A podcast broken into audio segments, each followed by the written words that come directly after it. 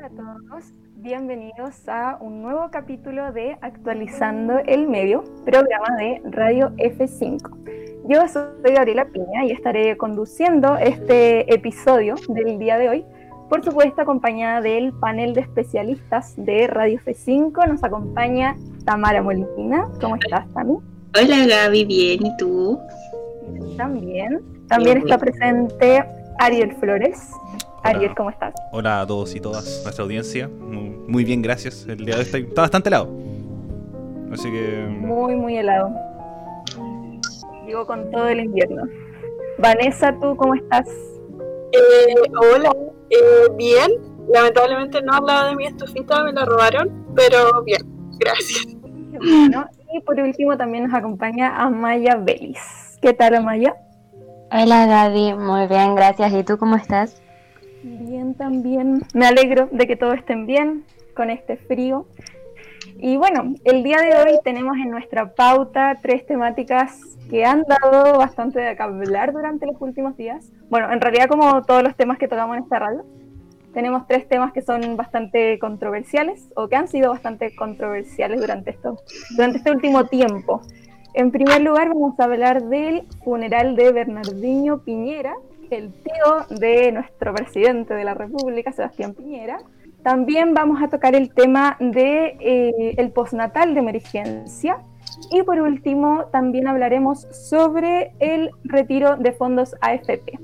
Estos dos últimos temas, como mencionaba anteriormente, han sido bastante controversiales y han causado bastante polémica dentro del gobierno. Y bueno, Comenzamos con el primer tema de la pauta, que es, como mencionaba, el funeral de Bernardino. ¿Qué fue lo que sucedió con este funeral? Resulta que eh, el pasado domingo, si no me equivoco, fallé en esa parte de tomar la fecha, pero si no me equivoco, el domingo pasado se informó la muerte del ex arzobispado emérito de La Serena, Bernardino Piñera Carballo, que murió a los 104 años. Era bastante viejito. Eh, y bueno, como mencionaba, este caballero es el tío del presidente Sebastián Piñera y había sido internado de manera preventiva en la clínica UC de San Carlos de Apoquindo, luego de que se registrara un brote de coronavirus en el lugar de ancianos en el que se encontraba, en el que residía, que se ubicaba en la comuna de Providencia. Y bueno, esta ceremonia religiosa se realizó de manera privada en el Parque del Recuerdo. Y hasta este lugar llegó, por supuesto, el presidente Sebastián Piñera, acompañado de la primera dama eh, Cecilia Morel. También cabe destacar que se encontraba presente Andrés Chadwick, que también es eh, sobrino de Bernardino Piñera. Y bueno, ¿qué pasó y qué fue lo que causó tanta polémica en este funeral? Fue eh, la falta de protocolos que hubo, que claramente no se, respetaron los protocolos que establece el gobierno en, estas ceremonias, ceremonias funerales.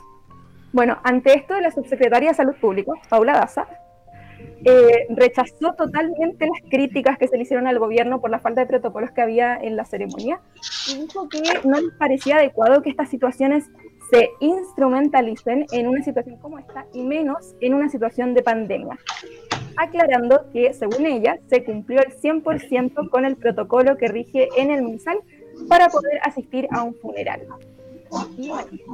Eh, ¿Cuáles fueron los protocolos que se rompieron en esta ceremonia?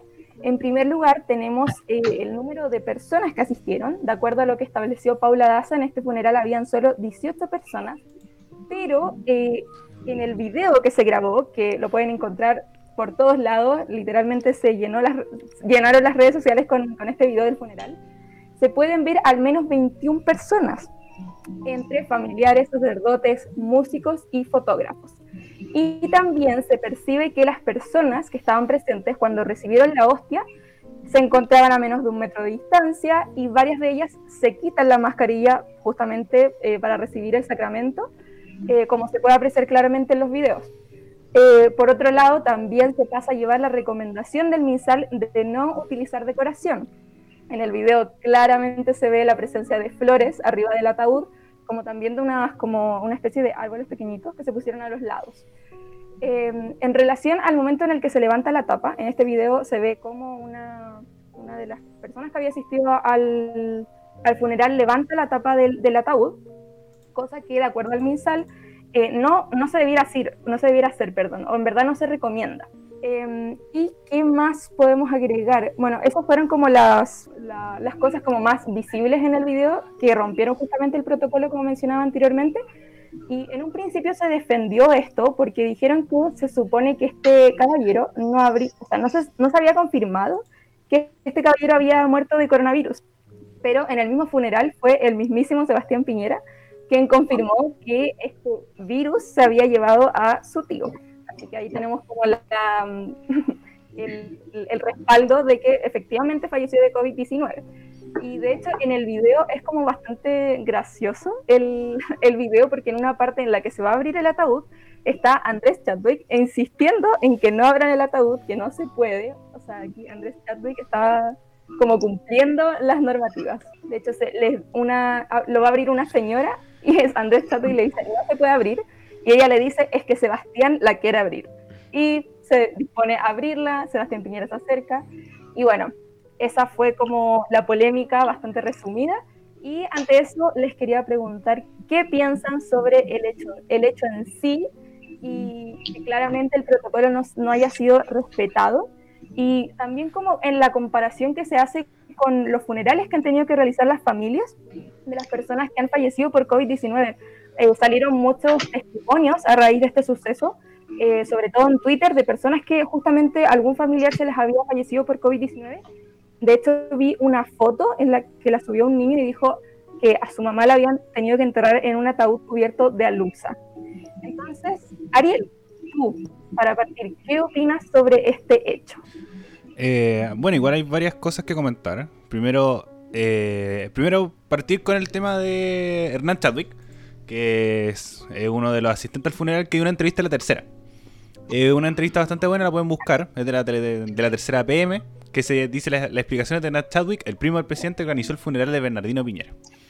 Entonces, aquí dice que eh, salió positivo de PCR, don Bernardino, Estuvo muy mal durante 14 días. La clínica la católica conversando conmigo, acordamos que se fuera a su casa a reposo que tienen los sacerdotes en Plaza Heredoro de Años. Por ahí para pasar sus últimos días, para que tuviera más acceso a la familia, para que estuviera más cómodo. Él muere eh, de las consecuencias de un COVID después de una vejez larga. Después de estar los últimos 3 o 4 meses bastante más decaído que antes.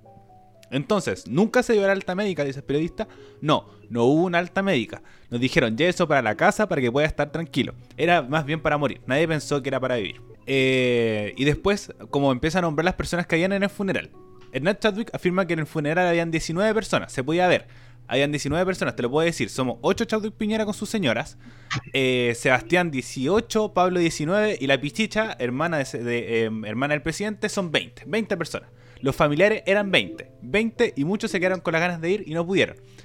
Y el periodista le pregunta, considerando que había 3 sacerdotes, 6 músicos, 2 fotógrafos, da 31. No, esos no cuentan. Entonces, eh, queda bastante para ver. Y el tema después, el tema de los protocolos. Aquí yo tengo el protocolo de funerales en contexto de pandemia por coronavirus. Es un documento de dos páginas que, bueno, ni siquiera alcanza a ser dos páginas, es como una página y media. Eh, habla de la ceremonia que debe durar 90 minutos, se restringe a la asistencia de 20 personas. Eh, los velorios tienen que ser eh, en un lugar determinado, queda prohibida la celebración de velorio en domicilio, el entierro en un lugar definido como un cementerio según código sanitario, reglamento general de cementerios. Se recomienda no usar decoración durante las ceremonias, como decía la Gaby. los asistentes de cumplir con la medida de distanciamiento social. Eh, la forma de sepultura dependerá de la voluntad de la familia, esto es importante, ya sea inhumación o cremación. Cuando se trata de, inhumación, el cadáver se debe encontrar siempre en un ataúd sellado. No es necesario un ataúd especial, ya que siempre deben ser herméticos e impermeables. Eh, posterior a la ceremonia se debe realizar la desinfección del lugar. Y después dan como una serie de recomendaciones para como las personas, pero es como eh, no, tocarse la no tocarse la cara, no tocar como el ataúd, mantener la distancia y cosas por el estilo.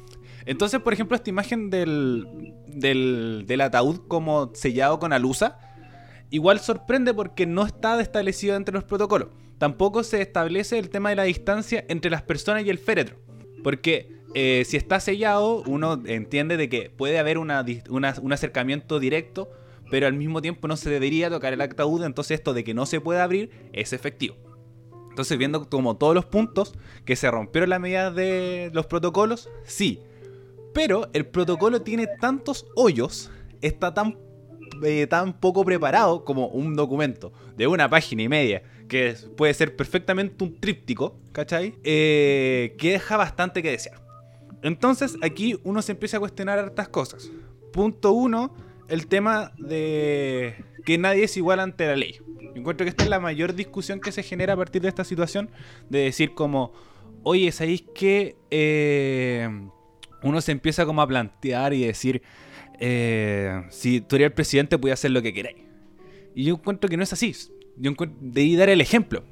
Como decir, oye, sabéis que el presidente cumplió todos los protocolos, había medidas de distanciamiento social, eh, y además como dijeron, no, se habían medidas de distanciamiento social, ya, pero en las sillas, pero cuando te paraste a, recibir la hostia o cuando se pararon a ver el, la tumba, el, féretro, eh, no estaban cumpliéndose nada. Así que, por lo menos, yo creo que, que aquí el problema es que el presidente no da el ejemplo y volvemos a lo que conversamos hartos programas atrás.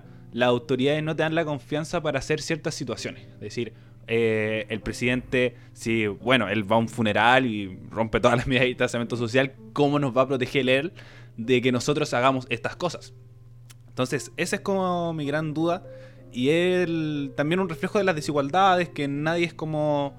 Eh, nadie está sobre la ley y en este caso al parecer sí, el presidente sí está sobre la ley y, y es decepcionante porque si el presidente no da el ejemplo, ¿en quién confiamos? Y es una pregunta que siempre nos planteamos en este programa. Amaya, ¿tú tienes algo más que agregar a, este, a esta noticia y qué opinas al respecto? Eh, bueno, yo, eh, como el Ariel siento que lo retrató realmente bien. Yo también estaba mirando el, protocolo. Me impactó mucho el tema de que se recomendaba no utilizar decoración durante la ceremonia, ni velas, flores o fotos, entre otras cosas, em, con el fin de evitar eh, la cadena de contagio.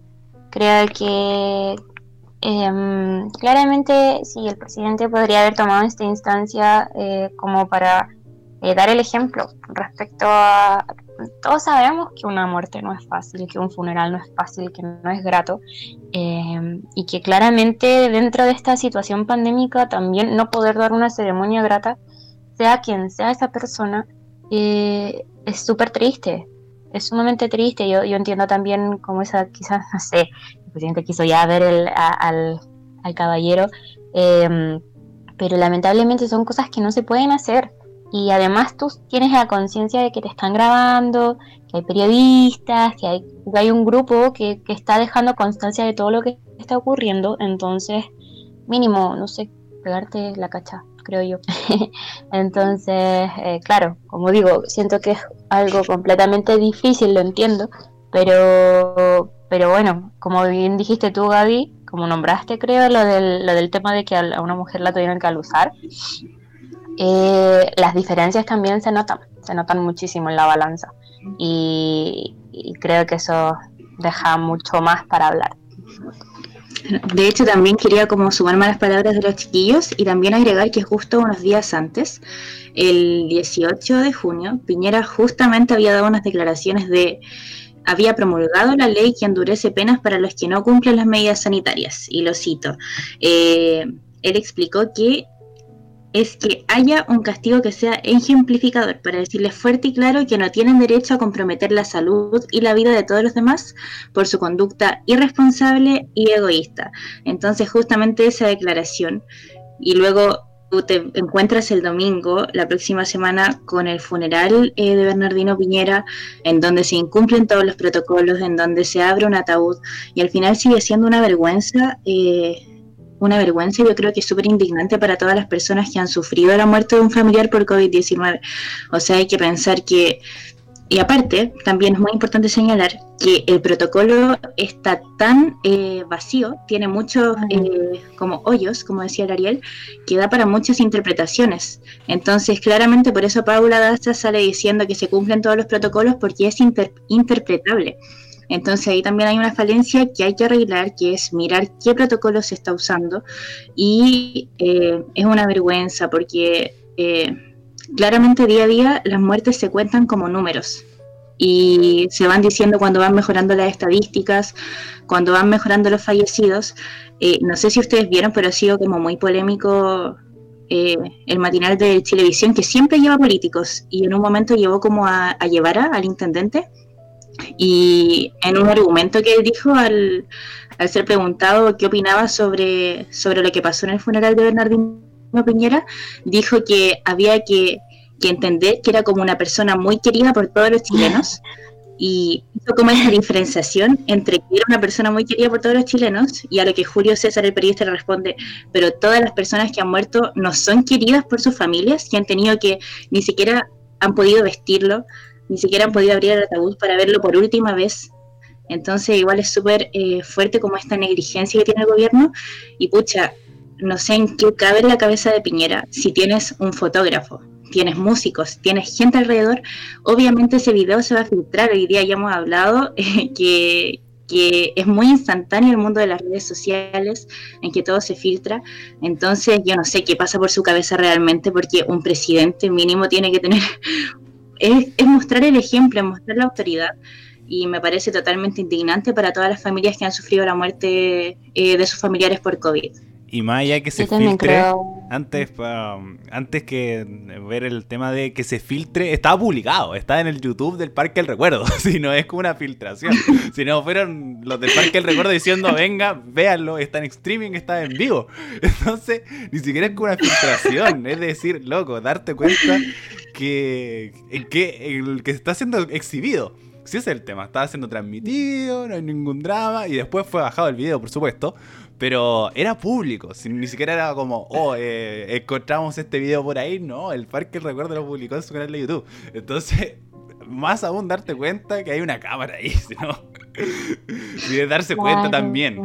Yo creo que en ese sentido, como igual bien recalca la, la Tami, eh, tiene mucha razón al respecto de... al, fin y al cabo eh, se desmereció un poco, la- un poco bastante, las vidas del, resto de los muertos. Yo tuve... A mi, a mi tío se le falleció su papá hace un, par de semanas. Y em, no por COVID, pero pu- pudieron ir cuatro personas al funeral, al entierro ni siquiera fueron lo- los nietos de- del caballero. Entonces, igual súper triste como, como este tipo de, bueno, gente que peor, que ni siquiera puede enterrarlo. Entonces, realmente hay que tener en consideración eso al momento de hacer estas cosas, sobre todo si eres un presidente. y, y para variar, cre- quiero también destacar el, lo del protocolo, que que justamente estás en un país en el que hay una pandemia, que la pandemia mata a mucha gente, lo mínimo es tener un protocolo de control al respecto. Entonces, eh, este protocolo tan ambiguo, tan así como hecho a, la rápida, siento yo, de como dice el Ariel, casi una, un- dos páginas, una pá- página y media, real que me parece así nefasto. Y eso. Vane, ¿quieres agregar algo al respecto? Eh, sí, o sea, me remito más a los comentarios como desde mi apreciación respecto a- al funeral, más que con los datos, porque los chiquillos y todo ya, ya lo han complementado súper bien. Entonces, como para no redundar, me quiero remitir más como a quizá un poco al análisis de la personalidad que tiene y la, la personalidad que es el presidente. Porque si se fija, no es la primera vez que, al menos de la forma en que yo lo veo, se burla de nosotros, se burla de, sus ciudadanos y de la gente que lo está pasando mal. No sé si, si recuerdan la vez que Piñera salió a Plaza Dignidad a tomarse esta foto, como en plena estallido social, cuando se supone que nadie podía salir a las calles y, tuvieron que bajar un poco las manifestaciones. eh, el lindo salió a, sacarse una foto en la estatua de la estatua como monumento de la Plaza de Dignidad. Lo mismo pasó cuando mm, eh, se realizó la marcha más grande de Chile y, y se colgó el, el Barça. Entonces, como apoyándole y como enorgullecido de que la gente haya salido y la verdad. Y, y eso pues, me, me parece me parece como una muestra de como de superioridad, de como de arrogancia extrema de ser de ser él, como como sentirse un ente superior y como mucho más allá de todo que puede transgredir, transgredir perdón, cualquier tipo de protocolo, incluso los que él mismo pone y del cual, del cual está consciente que, como bien dijo la mañana último, no aplica para todo y que evidencia una profunda desigualdad y una profunda em, ¿cómo decirlo? Como grieta que hay entre lo que es la clase social eh, chilena común y corriente, digamos, a lo que es la élite chilena. Entonces, eso. Bueno, de acuerdo. Bueno, quería agregar otro dato al respecto y es que eh, el ministro de Salud, Enrique París, eh, resulta que también hizo un apoyo al, al, presidente, también lo defendió, al igual que Paula Daza, y de acuerdo al Observatorio Política y Redes Sociales de la Escuela de Gobierno y Comunicaciones de la Universidad Central, que mide la temperatura de las opiniones en Twitter, eh, comentó que justo después de que sucedió toda esta polémica, la valoración positiva del ministro cayó un 33% desde la semana pasada. Recordemos que hace un, hace un par de días en la encuesta Academ había salido muy bien eh, valorado, se puede decir, creo que sí, eh, este ministro y un poco a raíz de, de, lo que sucedió con Piñera bajó bastante la aprobación. Y bueno, ya para cerrar, yo creo que todos coincidimos en que fue bastante eh, mal pensado lo que sucedió en el funeral de este caballero. Y claro, justamente lo que mencionaban ustedes, siempre el gobierno, el Ministerio de Salud, como critica esta irresponsabilidad ciudadana, casi que le echan la culpa a que las personas son muy irresponsables, que todos salen, que no respetan las cuarentenas y pucha, estamos viendo un video en el que no está respetando los protocolos y quién más que el presidente de la República. Entonces encuentro bastante eh, da, para muchas críticas, siento yo. Y bueno, les quería preguntar si tienen algo más que agregar en este tema. ¿Alguno? Sí. Eh, yo creo que lo dijimos todo. No, yo tengo un, par de, cosas que agregar. Eh, primero, primero que bueno que París salió con Piñera. como, como sería bastante extraño decir como no, el presidente falló todos los protocolos o todas estas cosas. Eh, por lo menos se alinearon, cosas que con Mañalich no pasaba. Y con lo que decía la Vane con respecto a como este índice de superioridad, yo no, yo no siento que Piñera tenga como este sed y ansia de poder, sino una falta de habilidades blandas completamente. Como esta frase de... habilidades sociales. Sí, completamente, como esto de, oh, es que Sebastián quiere verlo, es un niño mimado, ¿cachai? Entonces, no sé, no creo que sea como esta, esta ambición de decir, no, sabéis que me voy a cagar a todos los chilenos, sino como un, una, falta de, empatía y cosas por el estilo, por un tema de egoísmo, yo más que decir. De decir que él no sabe dónde está parado, ni cómo está rindiendo, ni, ni tampoco lo asesoran de tal forma. Entonces, como como esta, este, un tuit que salía a decir eh, Piñera no es el weón que nosotros creemos que, es, y no. Es la persona más inteligente de todas porque eh, nos quiere estafar a todos. No, yo no lo veo así. Yo siento que, que, es una falta de habilidades blandas completa y al mismo tiempo siento que una persona así no puede gobernar un país no puede estar a cargo de 19 millones de personas y menos en una crisis sanitaria que, se está llevando a todo. Entonces, tú como presidente también, ponerte en un rol estratégico, decir, loco, es mi momento de decir, estoy cumpliendo la weá, estoy cumpliendo con lo que está sucediendo. Incluso te cargaste al ministro, que un ministro que iba parejito, como no tenía ningún pero, no de decir, eh, por ejemplo, conversamos para la pauta, eh, ya, ¿qué pasó en el Ministerio de Salud? Nada. Si Mañalich era el que se mandaba las cagadas, el Mañalich era el que hablaba mal, entonces no podemos hablar de mal de Baris. Pues igual está haciendo relativamente bien la pega. Y como presidente, por una weá, te lo cargaste, ¿cachai? Hiciste que bajar un porcentaje de aprobación que iba bien, iba tan bien, ¿cachai? Y ni siquiera fue culpa del ministro, fue culpa del presidente. Entonces, como eso, más que de, decir un, este como hombre poderoso que se quiere estafar a la clase, no, yo siento que una falta de habilidad y habilidades sociales completas. Sí, un personaje bastante particular en cuanto a lo psicológico.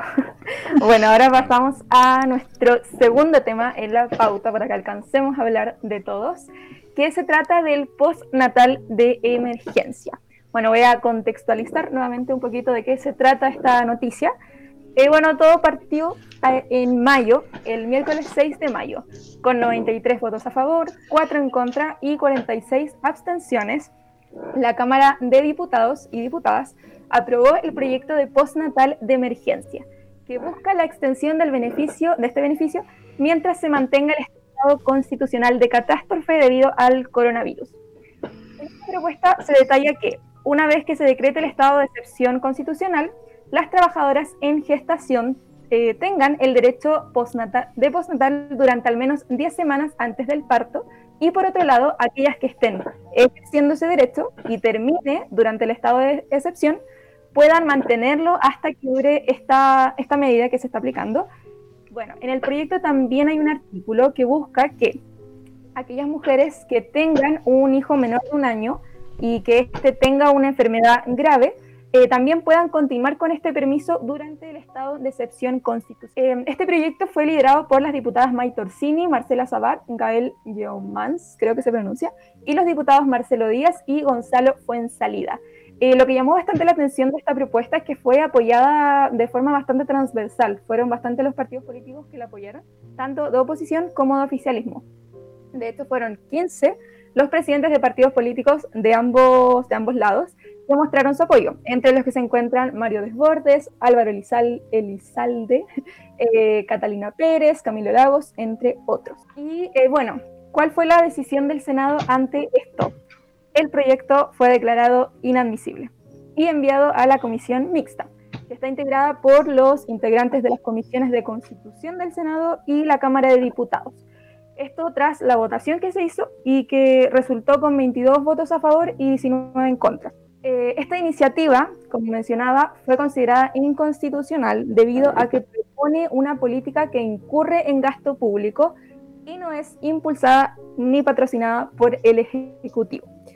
Em, ¿Cuál fue la postura del gobierno? Bueno, antes de que se hiciera esta votación, em, la ministra del Trabajo, como representante del gobierno, María José Saldívar, señaló que no hay más recursos. Y que el prenatal, el postnatal, el postnatal parental y las enfermedades graves del niño menor de un año, eh, solamente hasta el día de hoy vale 100 millones de dólares eh, y eso solo para 22.000 mujeres.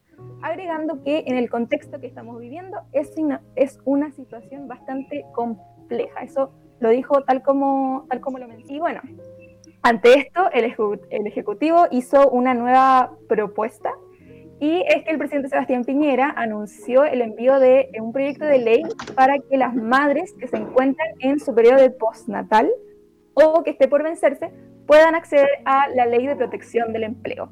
Es una medida que busca, como mencionaba, reemplazar la propuesta de los diputados del postnatal de emergencia. Y bueno, en el punto de prensa en el que se anunció esto, el Sebastián Piñera apuntó a que, abro comillas, vamos a enviar un proyecto de ley que establece, en primer lugar, que las madres que estén en postnatal o que su periodo de postnatal se venza de aquí en adelante tengan acceso a la ley de protección del trabajo. Agregó que, en este caso, el seguro de cesantía que le corresponde, se le entregará el seguro de cesantía que le corresponde, más un adicional de un 5% y un piso garantizado para todas las madres de 300 mil pesos mensuales. Es decir, nadie, ninguna madre debería recibir menos de esa cantidad de dinero. Eh, agregó además que la iniciativa también beneficiaría a padres y cuidadores de niños menores de 6 años, o sea, no solo a madres, mujeres madres. Eh, ya que eh, hizo notar, o sea, apeló al tema de los establecimientos educacionales que se encuentran cerrados por orden claramente de la autoridad por todo el tema de las cuarentenas. Otro, otro punto importante es que en el caso de recibir su sueldo desde el seguro de cesantía, es decir, en el caso de que se apruebe este proyecto, em, el sueldo que se le entrega a estas personas será reducido hasta no más de un 55%. Y el primer mes será eh, el 70%, el 70 del sueldo y luego ya no puede bajar más del 55%. Este beneficio también se aclaró que sería voluntario.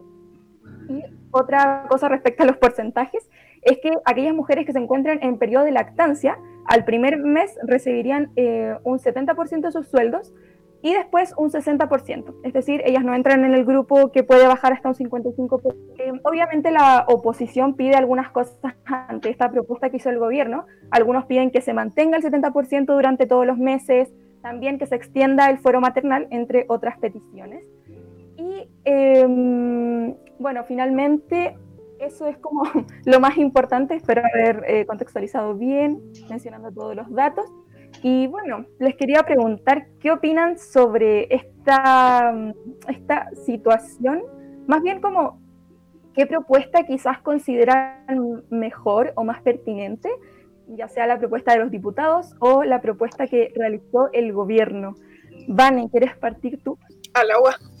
Ya. Em, sí, siento que eh, finalmente se genera como esta misma deficiencia que veíamos con la ley de protección del empleo, que finalmente te termina desabasteciendo de tu seguro de cesantía como a futuro.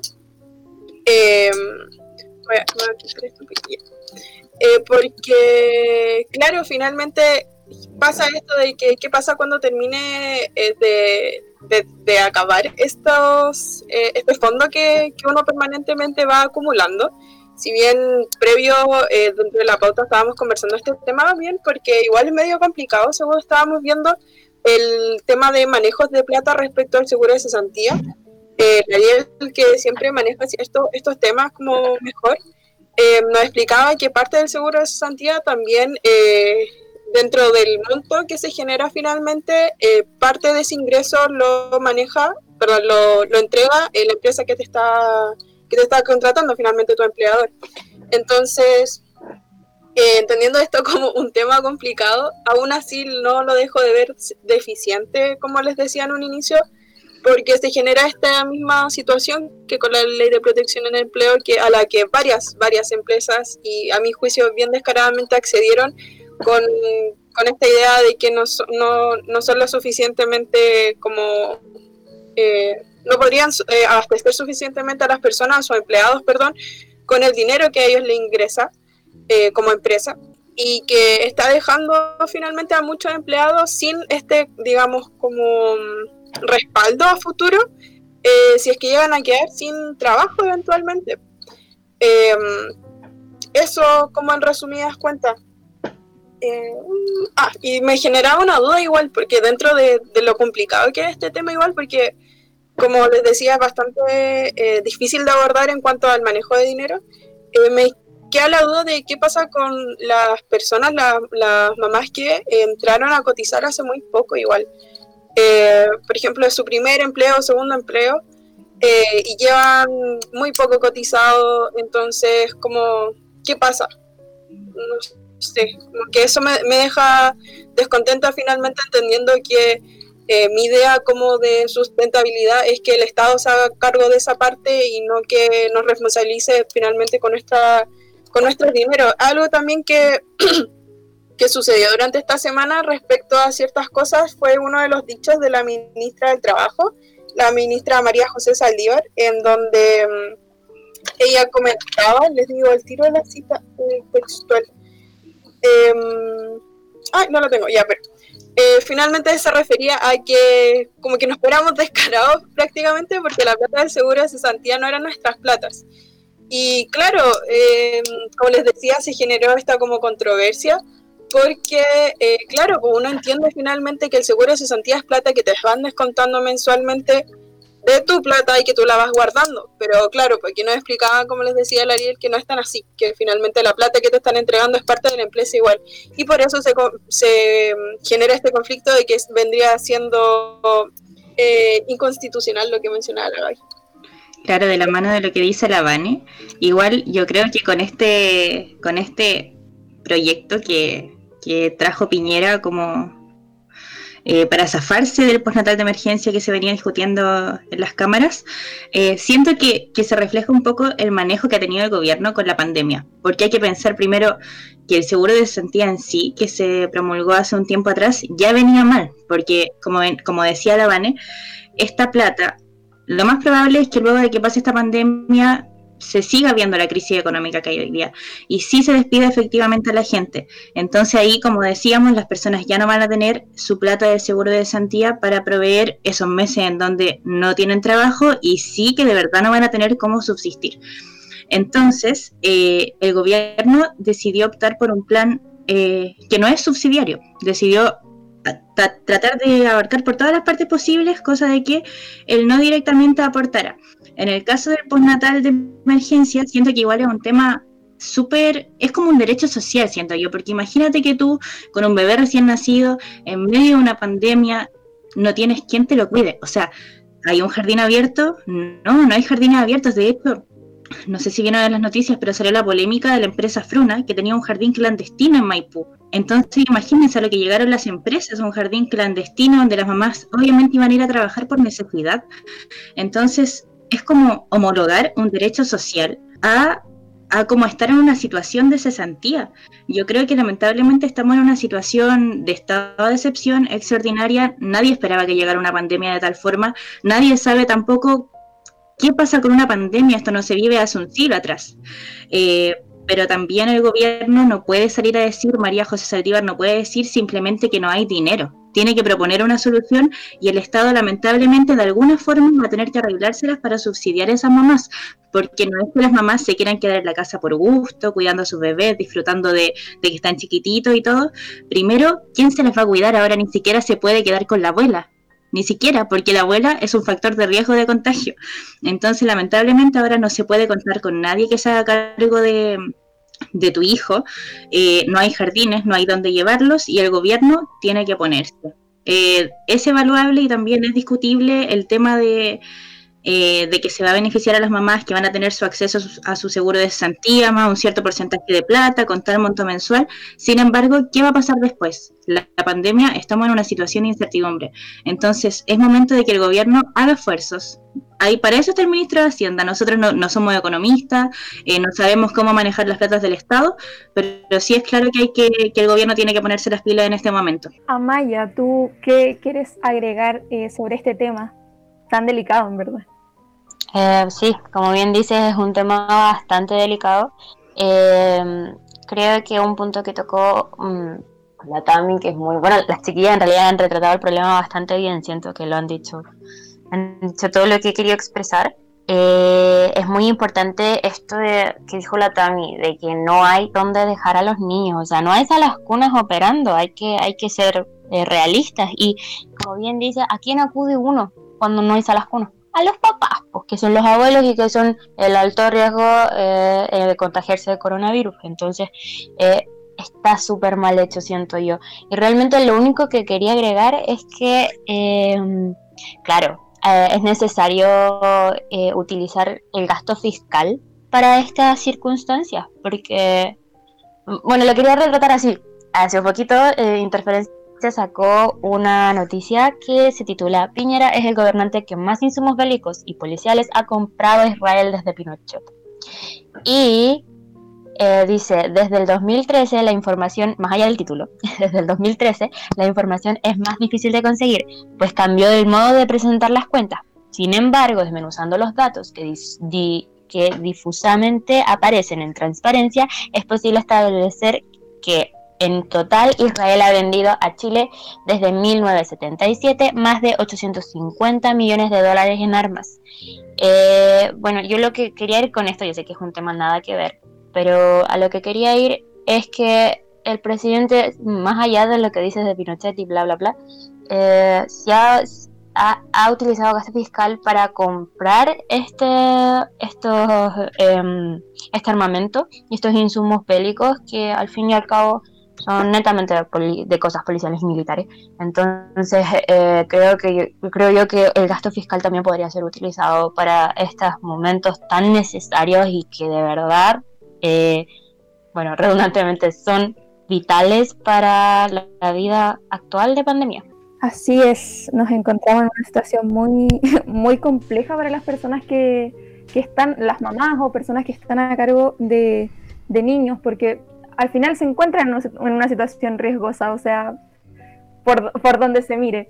Y bueno, quería preguntar si es que el Ariel quería agregar algo al respecto. Quiero aclarar que Ariel no quería participar de este tema eh, por su condición de hombre, pero dijo que sí que quería, si podía, digamos, agregar datos datos, eh, cifras, etcétera, así que te quería preguntar si querías agregar algo al respecto. No opinión, solo cifras. Sí, no, es que, aquí hay hartos factores importantes que también destacar, sobre todo que tocaron.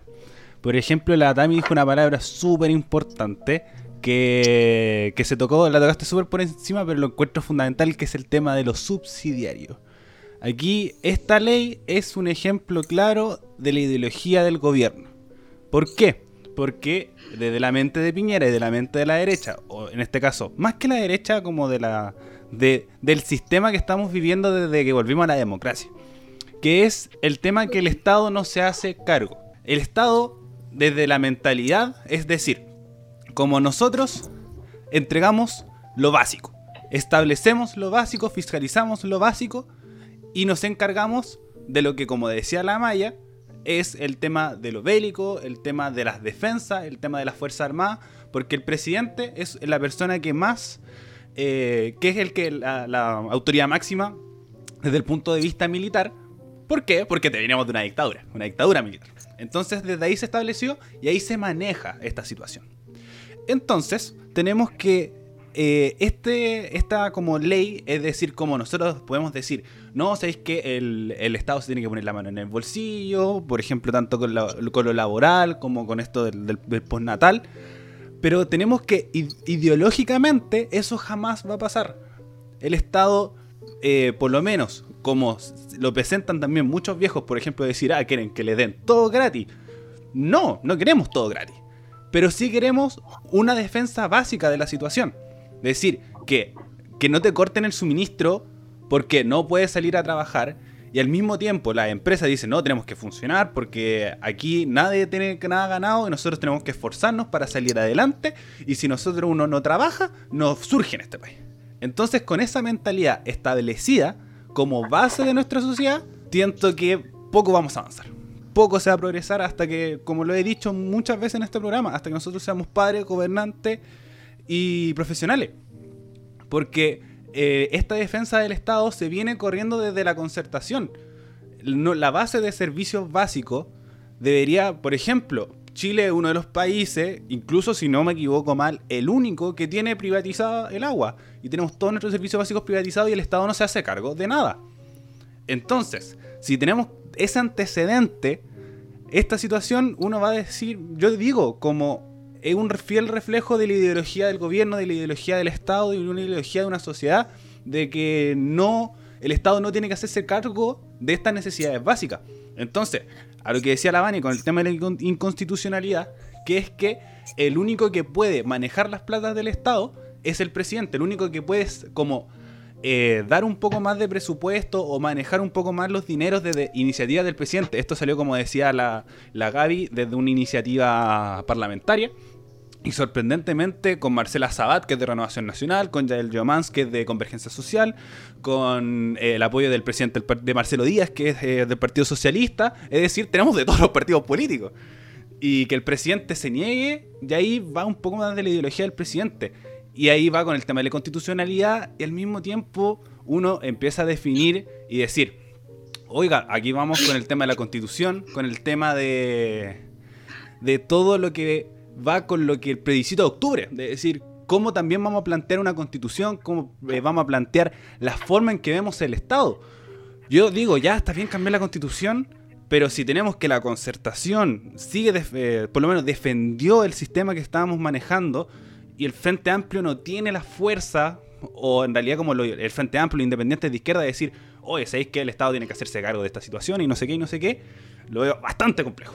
Así que, por lo menos por mi lado, agregar eso del tema de el tema del postnatal de emergencia, de decir, hoy sabéis que el Estado tiene que colocarse la mano en el bolsillo, tiene que hacerse cargo, es un reflejo de cómo funciona el sistema chileno de decir el Estado no se hace cargo de los derechos básicos, la inconstitucionalidad de eh, el, no, el no corte de suministros básicos en pandemia, que uno dice, loco, países desarrollados están manejando esa weá, ¿cachai? Francia fue uno de los primeros, eh, Francia, España, Italia. Entonces, si uno se pone a reflexionar esto, es un reflejo de la ideología de la derecha y de cómo la política chilena se maneja. Así que eso por eso me quería como agregar respecto a esta situación. Sí, con respecto a lo mismo, eh, me, hace como pensar en que si el gobierno cree que después de esto, de la pandemia y que ojalá sea luego, eh, se recupere el, el, país, en realidad se, se mejore la, la, situación como en salud en la que estamos viviendo. Si cree que después de eso eh, la gente se va a olvidar de lo que estaba pasando previo a la pandemia, está de verdad muy equivocado. Siento que esto ha no sé si ocupar la palabra beneficiado porque en verdad es una situación súper trágica, la gente que está muriendo, la gente que está pasando hambre, pero, pero de igual manera siento que es como un beneficio, digamos, o que quizá podemos tomarlo por ese lado en el sentido de que está reflejando finalmente para el resto de la población que quizá todavía no entendía lo que estábamos reclamando en las calles. Entonces, eso, en verdad, ojalá, ojalá no se equivoquen eh, y, y que se esperen nomás, porque vamos a salir de nuevo, porque no pueden quedar así las cosas. Bueno, eh, ahora para alcanzar a tocar el último tema de nuestra pauta, vamos a pasar al siguiente tema que también tiene que ver con todo lo que es el gobierno, la inconstitucionalidad, creo que se dice, que es el retiro de los fondos AFP. Bueno, ¿qué pasó con esta situación? Y es que durante las últimas semanas se ha hablado bastante sobre la posibilidad de permitir el retiro anticipado de fondos de AFP, debido principalmente a proyectos de ley que se han presentado, muchos de los cuales han sido declarado, declarados inadmisibles por ser las pensiones materia de iniciativa exclusiva presidencial. No obstante, en el Senado y dentro también de la Cámara de Diputados hay dos iniciativas que buscan permitir el retiro anticipado de fondos. Eso sí, se realizarían o se podrían realizar a través de una reforma constitucional. Y bueno, resulta que ninguna de estas iniciativas eh, legales está en el Congreso eh, habían tenido movimiento alguno, más allá de ser asignadas a sus respectivas comisiones. Eh, pero esta situación cambió este lunes luego de que el diputado y presidente de la Comisión de Constitución de la Cámara, Matías Walker, anunciara que pondrá uno de estos proyectos en tabla para su discusión y análisis con los demás integrantes. Con esto se daría inicio oficial a la tramitación de una de estas iniciativas. Y bueno, ¿cuál es el proyecto que se pondrá en la mesa? Es que se trata de la propuesta que, elaboró, eh, los que elaboraron perdón, los diputados René Alinco y Jaime Mulet, Alejandra Sepúlveda y Esteban Velázquez, que son pertenecientes a la Federación Regionalista Verde. Este proyecto plantea eh, el retiro de un máximo de 150 unidades de fomento, que son unos 4,3 millones de pesos hasta el día de hoy, de acuerdo al valor de la unidad de fomento. ¿En qué consiste el proyecto? Más específicamente, eh, lo, que, se plantea es que los pensionados tengan el derecho a retirar por única vez desde cinco ingresos mínimos mensuales hasta un máximo de 150 UEFs, como mencionaba anteriormente, aproximadamente 4,3 millones de pesos, de su cuenta de capitalización individual, mientras exista el estado de catástrofe por calamidad pública, que fue decretada por la autoridad como consecuencia, como mencionaba, de la pandemia. Además del requisito del estado de excepción constitucional, eh, este texto también plantea que el retiro solo sería posible si, eh, abro comillas, los fondos previsionales que en la actualidad registre el afiliado, proyectados a la edad de su jubilación, sean insuficientes para financiar una pensión superior a las 25 UEs. Además, la iniciativa deja a una ley común el establecimiento de un tercer requisito, como podría ser la cesantía del afiliado o alguna otra circunstancia. Em, y bueno, eh, finalmente, el proyecto también establece que el Estado eh, debería emitir un título de deuda denominado bono de reconocimiento por el monto total del retiro, el cual se reajustará según el IPC y que cobrará un interés anual del 4%. Em, la Cámara de Diputados y Diputadas aprobó este martes 24 de junio eh, un proyecto que busca que el presidente de la República patrocine la reforma constitucional que busca que las personas eh, puedan realizar lo que mencionaba, que era retirar hasta el 10% de sus fondos AFP durante la pandemia. Ante esta situación, en representación del gobierno, Ignacio Briones, Ignacio Briones, perdón, ministro de Hacienda, comentó que, em, que su opinión, a pesar eh, de que no sería popular, mencionó que le parece una, eh, una idea bastante mala, porque llevan años debatiendo sobre el sistema de pensiones, sobre cómo mejorar las pensiones y a él le parecía que recurrir, a fondos que están reservados para las pensiones, lo único que va a hacer es agravar este problema. Y bueno, ¿qué es lo que prosigue con este proyecto? En un plazo máximo de seis meses, según lo que establece el reglamento de la Cámara, la Comisión de Constitución debe elaborar un informe con sus conclusiones, el cual será presentado a la sala. Y bueno, ante esto, quería preguntarles qué piensan sobre esta propuesta y bueno, tomando las palabras de Briones, creen que es una buena o una mala idea. Ariel, ¿qué opinas tú? Uf, eh, aquí hay mucho, mucho, mucho, pero mucho que analizar. Eh, primero, todo parte porque eh, el sistema FP no es bueno, partiendo por ahí. una de las grandes dudas que se generaba era que en, dentro de todo era... A ver, a ver, de idea. Tenemos que el sistema FP es un sistema de inversiones. Es decir, tú tienes tu plata, tú tienes un 10% que se saca de tu sueldo y un porcentaje de eso, que es como el 25%, se invierte. Es decir, tú eh, eh, das como esa plata a la empresa y hay veces que ganas y hay veces que pierdes como cualquier sistema de negocio. Entonces, primero, el gran duda era que si la gente sacaba su plata de la FP, esas, esas empresas se iban a quedar sin inversión y como el PIB iba a bajar considerablemente. Y aquí, sorprendentemente, eh, un, factor que, también hay que destacar, que muchos fueron las mociones parlamentarias que se presentaron y la que más está tomando fuerza del Partido de Renovación Nacional, eh, liderado por Mario Desbordes. Es decir, un partido de derecha, vale destacar, oficialista. Entonces, que ellos estaban diciendo, oye, ¿sabéis que es una buena opción sacar, por ejemplo, un millón de pesos y que después tú trabajes un año más y ahí tú lo recuperas? O en caso de que, por ejemplo, el Estado no se quiera poner al bolsillo, y ahí volvemos a la discusión anterior, cosa que no va a suceder. ¿Por qué? Porque Estado, el Estado no es subsidiario, sino que funciona solamente como un sistema eh, tranquilo. Entonces, eh, bajo esta idea, siento que ayudaría bastante. Yo siento que es un es tu dinero, tú tienes que ah, como aprovecharlo y bajo esa misma perspectiva eh, siento que, que, el sistema FP ya no, no va debajo de todo.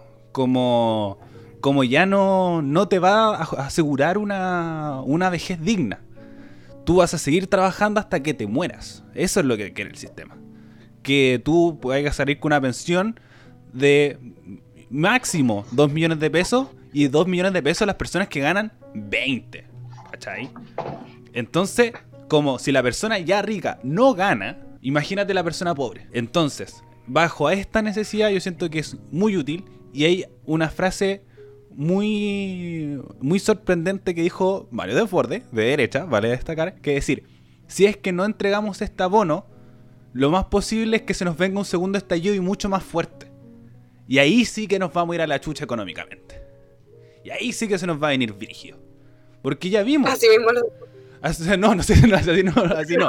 Pero eh, se nos va a venir fuerte y lo más posible que ahí realmente se vaya a caer más la economía de lo que ya está. Entonces, igual tiene razón. Como la necesidad hace que la gente se mueva, que la gente se movilice. Eh, entonces, como que ayuda, sí. Y además, en un sistema de FP que eh, no te da ninguna seguridad, creo que serviría para estos momentos. Porque la gente, por lo menos en Chile, va a trabajar hasta que se muera. Por lástima. Tami, ¿tú qué opinas al respecto? ¿Qué quieres agregar en este tema? Bueno, eh, siento que me pasa lo mismo que con el tema que estábamos hablando antes y todo lo que hemos venido denunciando en este programa a lo largo del tiempo, que es eh, el rol del gobierno y lo que se viene denunciando también desde el estallido social. O sea, como bien decíamos antes, la pandemia sacó a relucir todas las cosas que se denunciaban el año pasado y también quizás para que la gente se diera cuenta que no era que todo gratis, o sea, realmente las cosas en Chile no, funcionan bien. Como decía el Ariel, aquí una persona tiene que trabajar hasta que se muera, porque si no, no le alcanza. Tengo un caso cercano, por ejemplo, mi abuela tiene una pensión de 120 mil pesos y trabajó toda su vida. Y con eso, ¿qué le alcanza a una persona? Arriendo, luz, comida, no, no subsiste. Entonces, el sistema que tenemos, eh, bueno, justamente en este contexto se da como para la crítica igual, da como para hacerlo. Pero más que nada, para no irme tanto del tema, yo creo que el tema de retiro de fondos y, y como ir a sacar la plata ahí para que la gente tenga cómo sobrevivir en este tiempo de pandemia en que la crisis económica va en aumento, eh, va en el tema de que el gobierno nuevamente no quiere aportar a la gente, porque se están buscando todas las vías posibles para que la gente tenga algún sustento de alguna manera, porque el seguro de sentía en un tiempo más ya no va a ser viable. Mucha gente ya la está ocupando, hay personas que todavía no la ocupan, pero lo más probable es que la vayan a ocupar si es que se aprueba, por ejemplo, este proyecto que promulgó de lo que hablamos antes del postnatal de emergencia. Muchas personas ya se van a quedar sin esos recursos ¿Y después de dónde más van a sacar plata? El gobierno va a tener que va a tener que seguir dando estos ingresos familiares de emergencia. Esos ingresos no benefician a toda la gente. También tenemos que evaluar que hubo polémica respecto a este tema, donde el Ministerio de Desarrollo Social había ahí unas cosillas raras con, con el registro social de hogares de algunas personas que registraban más ingresos. Entonces, la forma en que se está ayudando a la gente ha sido insuficiente y respecto a tu pregunta inicial, que ya como que se perdió un poco luego de toda esta discusión, que siempre sacamos otras cosas a la luz, eh, igual, de modo personal, siento que es como, es como súper indignante que, no sé, a mí me pasa, y le pasa, no sé, a mi papá que trabaja y que piensa en su pensión del futuro, ¿por qué te retienen tanto esa plata? Esa plata finalmente es tuya, o sea, tú trabajaste toda la vida, fuiste ahorrando esa plata para que te la trabajaran y para que cuando salga a jubilar te recibas menos de la mitad del sueldo que ganabas antes, igual es como súper indignante que personas que están en una posición de poder vengan con la autoridad moral a decirte, no, sabéis que no se puede. No se puede porque, eh, no sé, es perjudicial a futuro, pero ahí está donde tiene que llegar el Estado nuevamente y decir, ya, yo me la arreglo. Pero aún así, vamos al problema de fondo que son las AFP, que las AFP ya no pueden ir más. Este no es el momento de discutirlo claramente, porque estamos en otra. Sin embargo, refleja lo que denunciamos en el estallido social, que era no más AFP, y el movimiento no más AFP viene de mucho antes, no viene del estallido social nomás. Entonces, escucha, lamentablemente yo creo que si el gobierno no hace nada concreto, ya se los recursos del seguro de Santilla y de la ley de protección al empleo, lamentablemente eh, vamos a tener que recurrir a este retiro de fondos de la AFP, quizás tomar alguna propuesta. Eh, también es sorprendente que algunos eh, políticos del mismo sector de Piñera evalúen estas cosas. significa que ya el gobierno en sí y los líderes principales tienen un pensamiento bastante retrógrado, porque que algunas personas del mismo sector se estén abriendo a que la gente tenga la capacidad de sacar su propio dinero, ya son indicios de que, de que el gobierno no está representando. Hay que considerar también que los diputados, los senadores, son elegidos democráticamente por las personas, por lo tanto a la vez son la voz de las personas y el gobierno está haciendo todo lo contrario y no está escuchando. Así que yo igual apoyaría esto, eh, sin que tampoco como que se perjudique mucho los ahorros de la persona, ni que se le obligue a trabajar año extra, ni que sea como tan perjudicial para los trabajadores en ese ámbito. Amaya, ¿quieres agregar algo sobre este, esta propuesta de los retiros de los, de los fondos de AFP? Mm, definitivamente creo que eh, aquí mis compañeros dijeron prácticamente todo. Lo de la TAMI, eh, me sumo a, lo último que dijo. Ay, perdón, perdón por decirlo sumo. No sé, sé que no les gusta ya, pero no importa. ya lo dije. eh, que mm, retrató muy bien eh, como la angustia de las personas y creo que me quiero quedar un poco con eso al final. Que mm, de hecho una de, las, así como las soluciones que se dio fue que se sacara el 10% y se trabajara un año más. Y hay gente que realmente, he escuchado muchas personas que realmente lo consideran así como de verdad una opción, como sí, lo voy a hacer porque, porque lo necesito, esas personas realmente están desesperadas, tan desesperadas que, que, van a aceptar que les den el 10%, que va a ser quizás una caracha, lo más probable, que, no, que con suerte les va a dar para el mes, y aún así están dispuestas, lo saben y están dispuestas a, a, acogerlo, porque ya no hay de dónde agarrarse. Entonces creo que, que hay que tomar medidas de otra forma. Creo que ya viene siendo hora de sacarse un poquito la mano de los bolsillos y comenzar a actuar. Vani, ¿tú qué quieres agregar?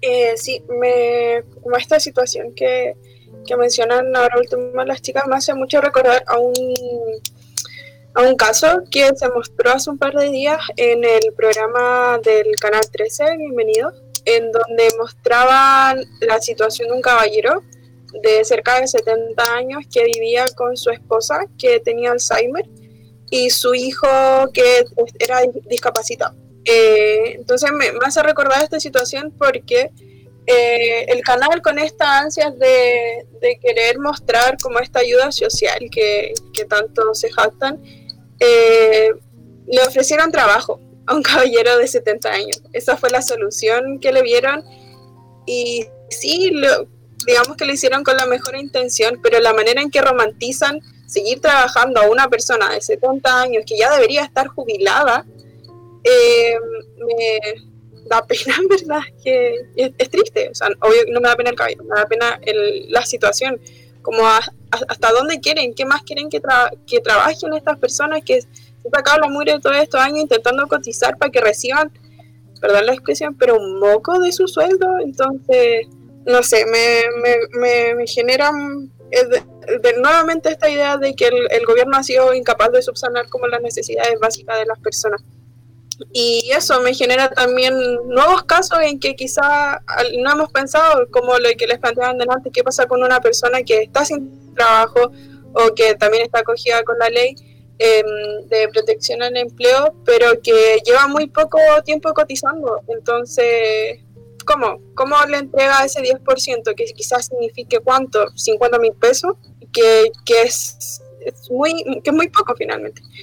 Y también me, me pongo en el caso de que finalmente esta iniciativa, como les decía, eh, va a ir como dirigida más a una clase media, al menos yo la veo así, como a beneficiar a esta clase media, porque, claro, esta gente, la gente de clase más baja, eh, por lo general no tiene trabajos con contratos, pues son trabajadores independientes o no recuerdo cuál es el nombre que se les da, pero a la gente que, no cotiza.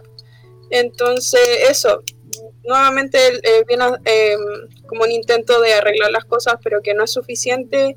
Y, me, genera nuevamente esta impresión de que el gobierno finalmente las medidas que termina tomando no son para el post de, las, del, de la sociedad como en general, sobre todo la más baja, sino que eh, seguir como manteniendo esta idea de las em, en la que las empresas se terminan beneficiando o en las que menos pierden las empresas finalmente, porque eso se trata esta, esta iniciativa de no querer eh, aceptar el retiro de los fondos del 10% porque terminaría afectando a la, a la Entonces, eso.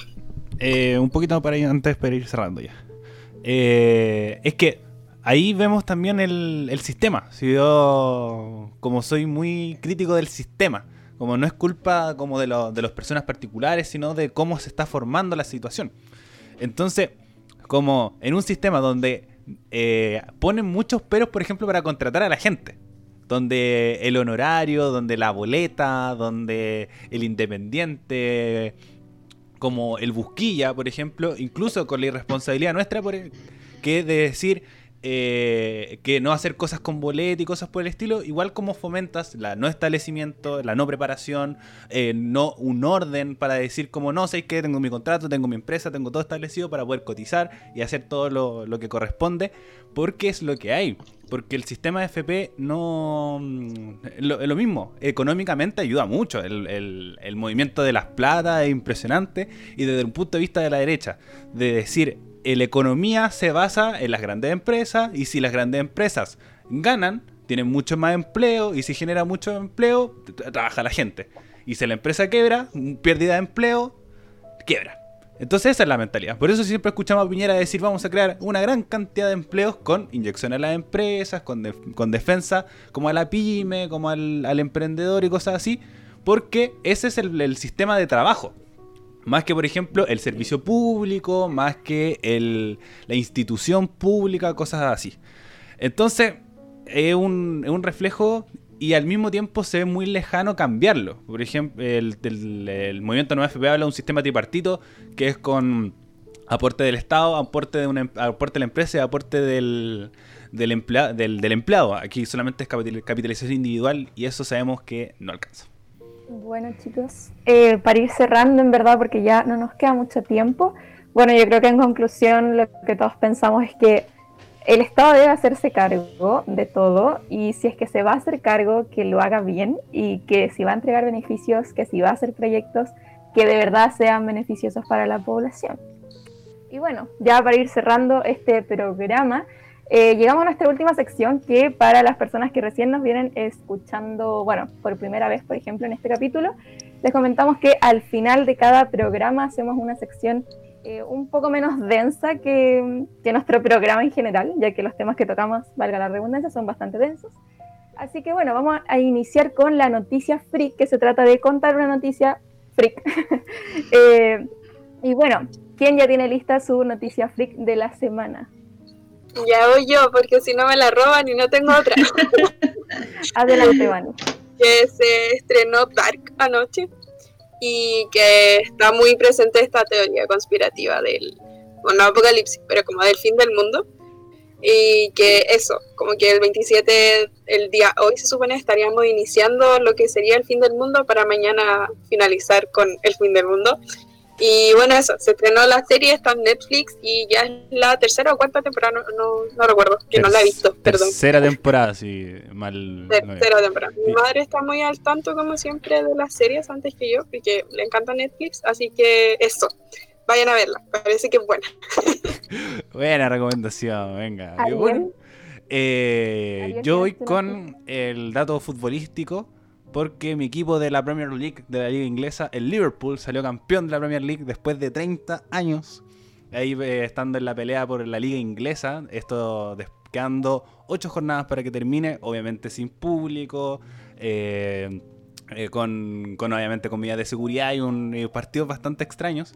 Pero eh, este- el equipo del norte de Inglaterra se coronó campeón de la Premier League y estoy muy contento. You Never Walk Alone y cosas por el estilo. Eh, obviamente feste- los festejos fueron muy extraños eh, porque no se cumplió ninguna medida de seguridad. La gente de Liverpool eh, de- es como muy buena para carretear, muy desordenada y sobre todo con el fútbol que, que se genera mucho impacto y sobre todo si es que no ganaron una liga hace 30 años. Entonces, eh, el Liverpool es el nuevo campeón de la Premier League. eh, y yo estoy muy feliz por eso porque es mi equipo de allá de Inglaterra. Cami, tienes tu noticia freak. Bueno, siendo honesta, voy a leer la primera que me aparece.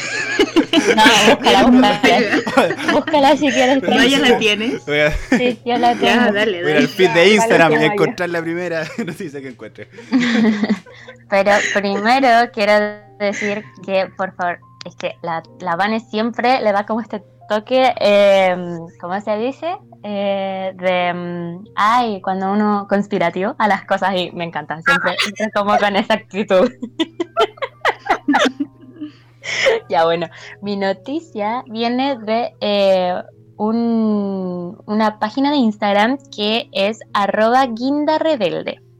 Y dice así, en medio del mes del orgullo LGTBIQ+, Calvin Klein presentó como nuevo rostro a la modelo Yari Jones, quien además es activista negra, transgénero, lesbiana y curvy. La modelo espera que la colaboración sea una oportunidad para visibilizar a la comunidad y en apoyo a esta dio el siguiente mensaje. Sepan que la heterosexualidad no es la jerarquía y ser algo diferente a lo que la sociedad ve como regular está bien, es incluso mejor. Y esta nota fue por, de hecho, me acabo de dar cuenta, una de nuestras compañeras de la universidad, eh, que acá dice nota por arroba magalo-bajo. Margaret era nuestra, era nuestra ayudante de, de comunicación, creo que si no me equivoco, y realidad. Así que eso. ¿Qué es seca la? Sí, es Qué buena seca. noticia. Oye, buena, buena noticia que te sacaste, Maya. Fue, Sí. fue bonito destacar, como que había pasado desapercibida en el programa. Qué bueno. Me encantó para variar la foto, es como demasiado así icónica y expresiva. Sale ahí Yari Jones, con, tiene el, de- el cartel detrás de Calvin Klein y ella obviamente ahí en la portada de Calvin Klein y sale como creo que me imagino que es champán y está así como ¡Woo! Se ve estupenda, hay que decir. Sí, totalmente. ¿Ya encontraste tu noticia? Eh, la verdad, yo no he encontrado nada, así que para no decir cualquier tontería, mejor este en este programa voy a saltarme la sección de la noticia freak. Así que Gaby, tú dale ahí si tienes la La otra semana dos noticias, Tavi. Sí, Ya, bueno, ya, bueno, la voy a buscar con anticipación. Eh, mi noticia freak es que, muy rapidito, hace un par de semanas les conté que había una modelo que después de una lucha bastante grande había quedado embarazada, que es Romy, que es de Victoria's Secret, muy muy famosa, y que yo la amo. Y eh, hace un par de días solamente hizo como esta típica revelación del- del sexo del bebé, y es una niña.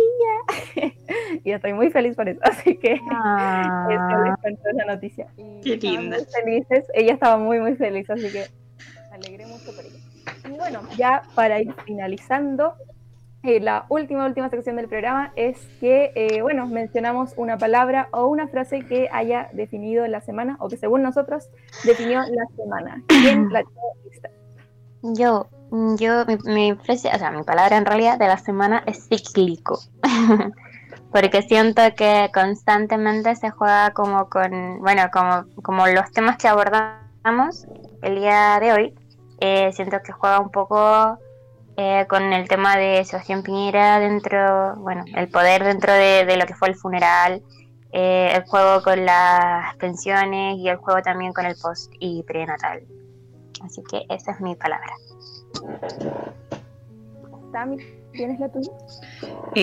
yo creo que esta semana ha sido como me mantengo en lo que, lo que hemos hablado, en la incertidumbre.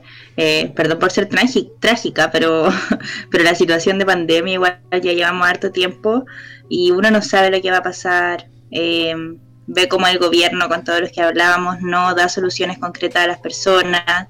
Hay discusiones en torno que no se resuelven porque, como hablábamos también, son ideologías bases de nuestros gobernantes, eh, que no quieren soltar el dinero del Estado para ayudar a las personas que están pasando hambre en este momento. Así que me quedo como con la sensación de incertidumbre y, de esperar que todo mejore nomás. Vane, ¿tienes tu frase o palabra? Eh, sí, me genera como a raíz de lo que conversamos hoy día y de lo que hemos conversado en los últimos capítulos y quizás siempre eh, la frase que me queda es como cambió la constitución luego, como que ya, ya too much.